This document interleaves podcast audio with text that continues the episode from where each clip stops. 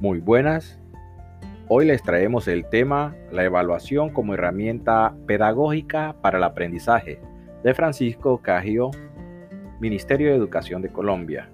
Mi nombre es Julio Vázquez, de la carrera de Informática Educativa, de la clase de seminario propedéutico de la práctica profesional.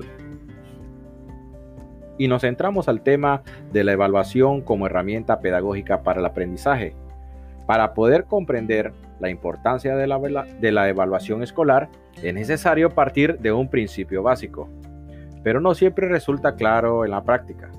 Todos los niños aprenden. Lo que sucede es que no todos aprenden los que los adultos pretenden que aprendan, ni todos lo hacen de la misma manera. Por eso, una, una buena evaluación debe averiguar varias cosas. ¿Qué quieren aprender? ¿Cuál es la forma de aprender de cada uno?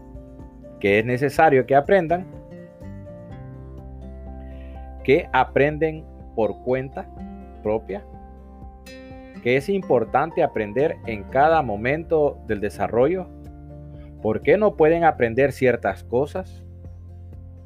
Para avanzar en la, en la evaluación, los colegios, las escuelas, pueden diseñar una gran variedad de estrategias de evaluación que permitan identificar los procesos de sus estudiantes en campos de desarrollo muy variados, de tal manera que los niños experimenten que siempre están progresando y adquieran conciencia de aquellas cosas en las cuales son, ellos son muy buenos. Esto permite establecer un diálogo entre maestros y estudiantes para hallar esas fórmulas individuales y colectivas de avanzar en sus actividades escolares. Por eso conviene a los, a los colegios y a las escuelas que tengan en cuenta una visión amplia del desarrollo infantil, de tal modo que puedan apreciar el progreso de los niños más allá del avance en las asignaturas curriculares.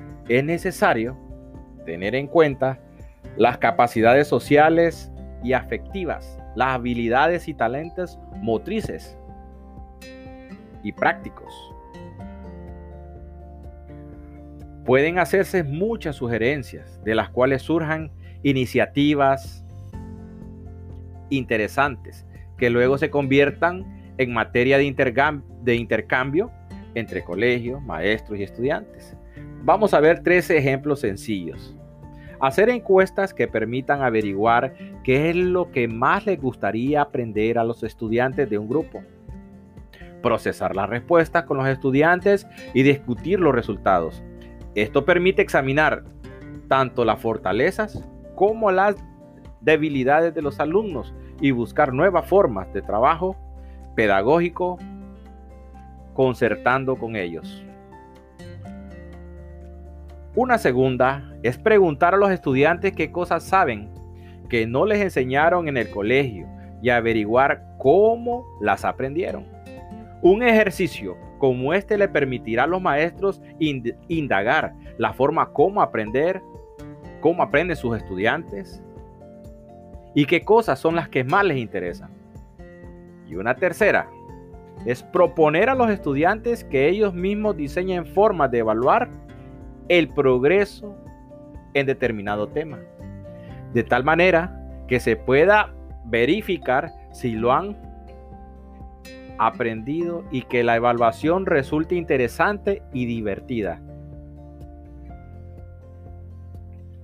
Los tres casos que vimos, los propios estudiantes son los protagonistas y participantes en la evaluación.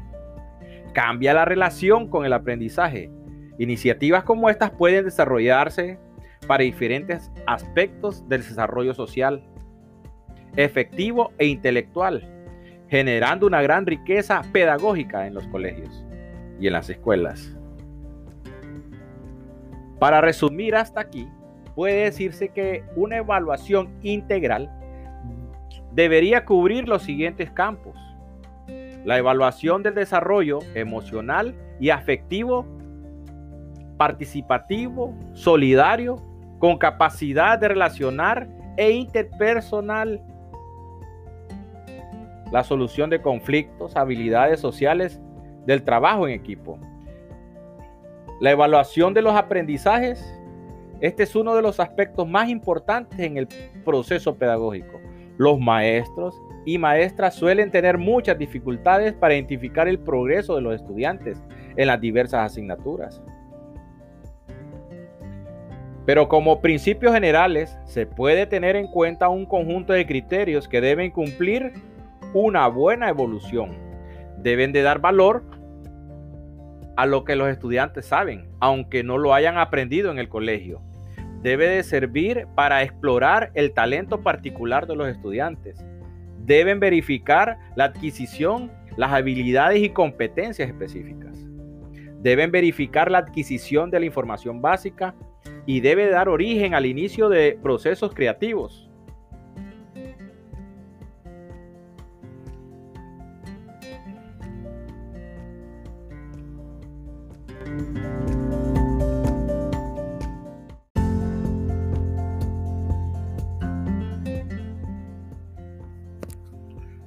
Tipo de evaluación según sus propósitos e instrumentos.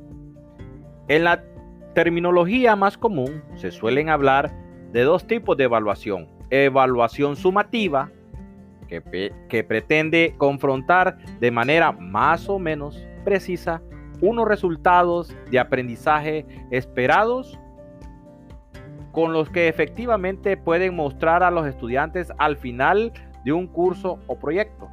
De esta manera se llega a modelos de calificación basado en aciertos y error que permiten determinar si un niño aprueba o reprueba una asignatura.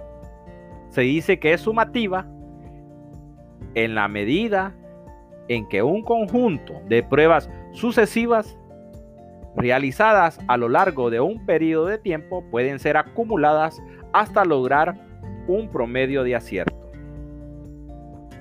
Evaluación formativa que hace referencia al conjunto de ejercicios, pruebas y actividades orientadas a confrontar al estudiante con su propio aprendizaje, de manera que pueda identificar los avances que ha logrado y hacer actividades de refuerzos o correctivas para mejorar los aspectos en los cuales aún tienen dificultades.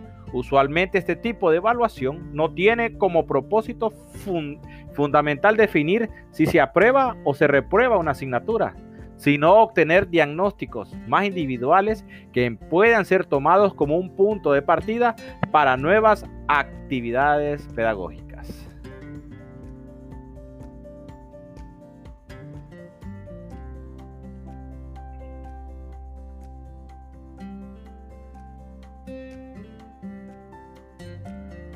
Y con esto hemos visto algunos puntos de la evaluación como herramienta pedagógica para el aprendizaje. Mi nombre es Julio César Vázquez,